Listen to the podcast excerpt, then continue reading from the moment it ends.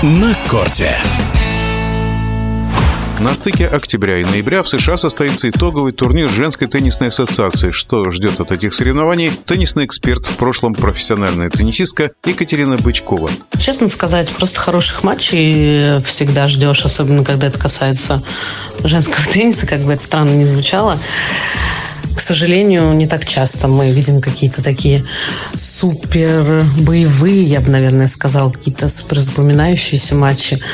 Особенно каких-то финальных стадиях и турниров Большого Шлема, да и в простых турнирах. Есть, конечно, матчи какие-то пораньше бывают, прям такие а, бойцовые, но вот э, как-то на финальных стадиях э, довольно простецкий бывает счет, и хочется, конечно, от восьмерки, чтобы было прям такое рубилово и было интересно э, смотреть и как каждая девчонка, да, старается там добиться этого своего первого места.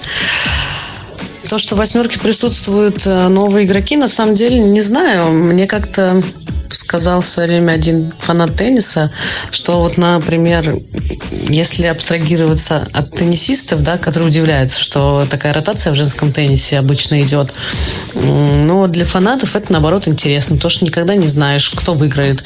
Все время непредсказуемость, и это как бы интригует.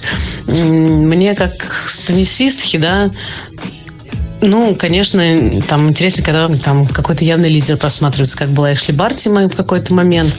Вот из последних лет то, что мы сейчас обсуждаем. Ну, Игорь Швенток сейчас тоже. Я не знаю насчет короновать ее досрочно, я бы, наверное, не стала этого делать, потому что и мне кажется, он Джабер может с ней побороться. Да и вообще восьмерка такое дело, где, мне кажется, может случиться любой поворот, тем более конец сезона, да, она лучше всех готова. Почему с ней трудно? Потому что она и психологически себя проработала, и технически у нее прекрасное оснащение. Она очень сильно давит на соперников, у нее очень большая такая стартовая скорость, она входит в площадку, и почему-то никак никто пока не может подстроиться. Ну, нет игрока, который мог бы такое какое-то достойное сопротивление оказать. Дарья Касаткина и каковы ее шансы – на мой взгляд, вообще шансы есть всегда у всех, тем более, если ты пробился на финальную восьмерку, да, то есть она не в последний вагон запрыгнула, она неплохие результаты показывала в этом сезоне, да, у нее он такой больше из взлетов и падений, но при этом все равно результат какой-то есть, она попала назад в десятку, да, где, в принципе, всегда, наверное, должна была присутствовать, просто вот у нее случился такой кризис, да, спортивный на какое-то определенное количество лет.